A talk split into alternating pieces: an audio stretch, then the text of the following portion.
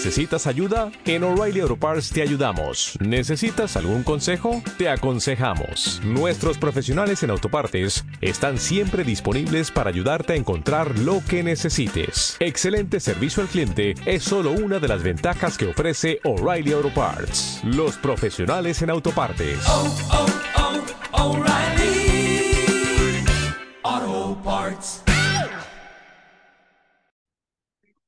Dedicarse al mundo de la adaptación hoy en día es algo polémico.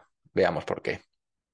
Muy buenas y bienvenidos a un nuevo podcast. Hoy vamos a hablar de qué quieres estudiar, si quieres ser redactador, qué he estudiado yo, cuáles han sido mis pasos y qué recomendaría. Vamos a ver eh, todas las vías, o al menos todas las vías que yo conozco para poder llegar a dedicarse a, a ser redactador de forma oficial, qué formaciones recomiendo, qué camino seguí yo y qué camino seguiría a día de hoy. Pues bien, ser adaptador hoy en día es algo bastante polémico porque está entre las competencias del, del, del, fisioterapeuta y las competencias del graduado en ciencias del deporte. Entonces hay como una especie de guerra entre CAFs y fisios que yo no acabo de entender porque eh, tanto unos como otros eh, dicen y alegan que es competencia de ellos realizar la parte de ejercicio, unos como el nombre de ejercicio terapéutico y otros como ejercicio correctivo. Si bien es cierto que los fisioterapeutas no dan en, su, en la carrera, en su grado, no dan la programación de ejercicios, tampoco es que los CAFs en la carrera sepan a tope cómo o sean muy buenos programando la carga, sabiendo qué carga tienes que dar, qué es selección de ejercicios.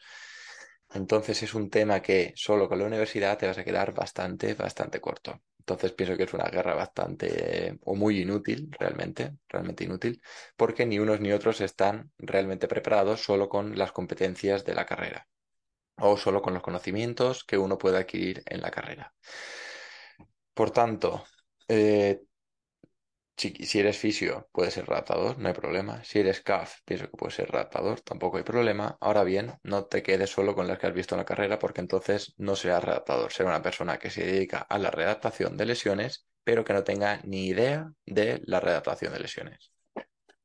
En el caso del CAF, lo que le pasa eh, a la carrera es que está tan enfocada a la rama de educación, de la gestión, y muy poco a la rama de la salud y del entrenamiento, y mucho menos a la de las lesiones, a la que vas a ver muy, muy poco. Sí que se ve algo de patología, de cáncer, diabetes y tal, pero no en, concreto como hacer una redactación de rodilla o de hombro, no se ve nada. Y el fisio sí que va a dar esa parte patológica de, las lesiones, pero tampoco vas a ver qué ejercicios utilizar más allá del ABC que se ha utilizado toda la vida y que ya se ha demostrado que no es lo conveniente.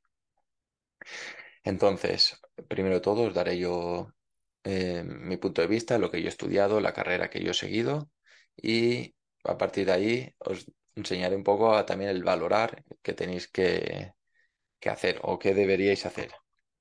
Pues bien, yo estudié primero todo el TAFAD, el ciclo superior. Ahora se llama TSEAS, que es el Técnico Superior en Actividad Física. No sé ahora mismo qué significa TSEAS.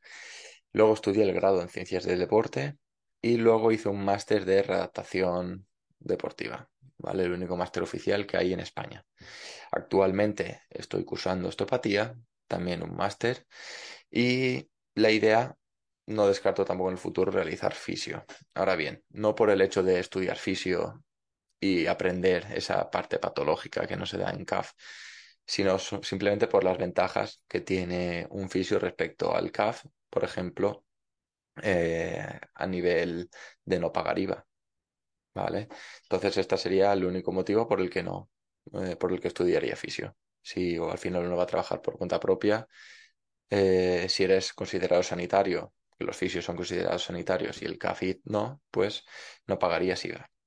Y ese sería el único y principal motivo para estudiar física. Ahora bien, me arrepiento a lo mejor de haber escogido este camino, pues a todo lo pasado pues siempre es más fácil ver si lo has hecho bien o no. Eh, yo estoy ahora mismo donde quiero estar, con los conocimientos que yo quiero estar, Ya digo, lo único que añadiría sería esa parte de fisio, entonces no eh, por el hecho que he comentado, entonces no descarto en un futuro hacerlo. Lo que yo considero que es importante si te quieres dedicar a la parte de readaptación, yo pienso que sería un doble grado. Acabar bachiller y te metes en un doble grado, CAF y fisio, cinco años tienes las dos y te quitas el marrón. Aparte te quitarás la paja de la parte de CAF, que sería toda la parte de docencia, y verías la rama patológica, de programación de fuerza, de entrenamiento, y verías anatomía a tope, que es muy importante, fisiología, y pienso que biomecánica depende también del sitio o de la universidad donde estudies y los profesores, y pienso que sería, la verdad, que el mejor complemento, sin necesidad de máster. Ahora bien, estudies lo que estudies, luego vas a tener que formarte muchísimo si realmente quieres ser un buen redactador. Otra rama que no descarto, que pienso que también hubiese sido buena, es una vez estudias el TAFAD, en caso incluso de no haber hecho el bachiller, que haces un ciclo medio, luego te metes en TAFAD, o no entras a la carrera de primeras y te metes en el TAFAD, luego estudiar directamente en la rama de fisio, porque hay muy pocas diferencias entre un TAFAD y un CAF. Solamente el poder realizar un máster oficial, poder hacer un doctorado, poder eh, dedicarse a la docencia. Entonces, tampoco, si tú quieres ser entrenador personal, teniendo CAF y teniendo el TAFAD, vas a poder hacerlo. Entonces, tampoco renta mucho eh, hacer la carrera respecto al TAFAD. Tampoco es que aprendas mucho más en la carrera, eh, también te lo digo. No es que con el TAFAD seas ya muy bueno, pero te da unas bases. Ahora bien, luego tendrías que complementar muchísimo en la parte de entrenamiento. Y luego, si, si estudiaras fisio, pues de lujo. Como he comentado antes, eh, es muy importante luego la rama de formaciones que cojas y yo pienso que un buen ratador debe saber de todo. Y cuando digo de todo es de biomecánica, de anatomía, de patología, debe saber también de fisiología, cómo se comporta el cuerpo humano.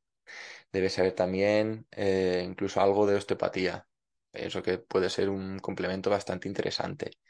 Eh, la parte neurológica, que no sé si lo, he, si lo he comentado, parte de programación neurolingüística, parte de nutrición, parte eh, cognitiva, de salud mental, de psicología.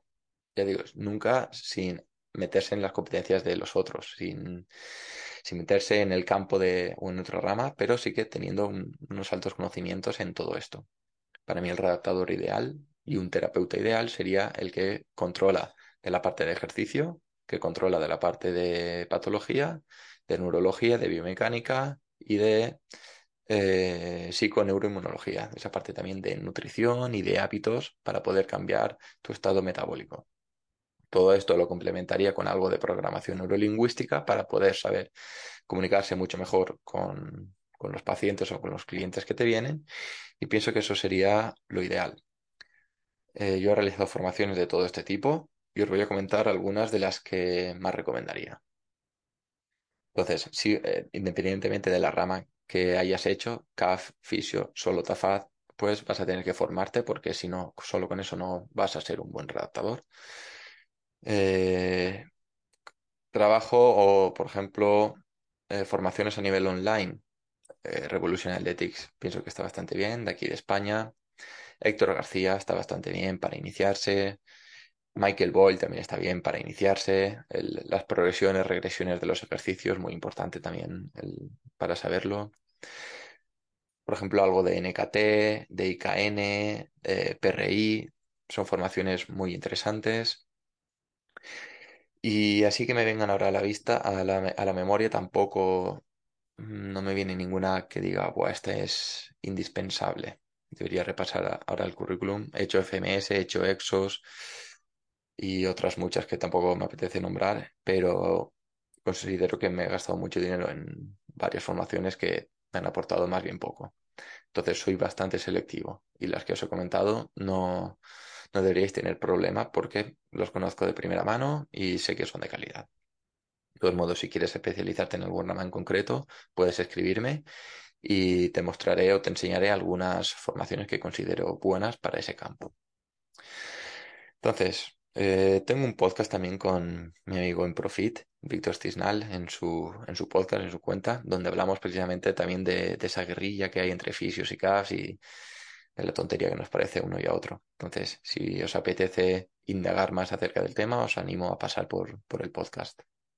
Si tienes cualquier duda, me la puedes dejar en comentarios y estaré encantado de responderte. Muchas gracias por tu tiempo y nos vemos en la siguiente. Un saludo.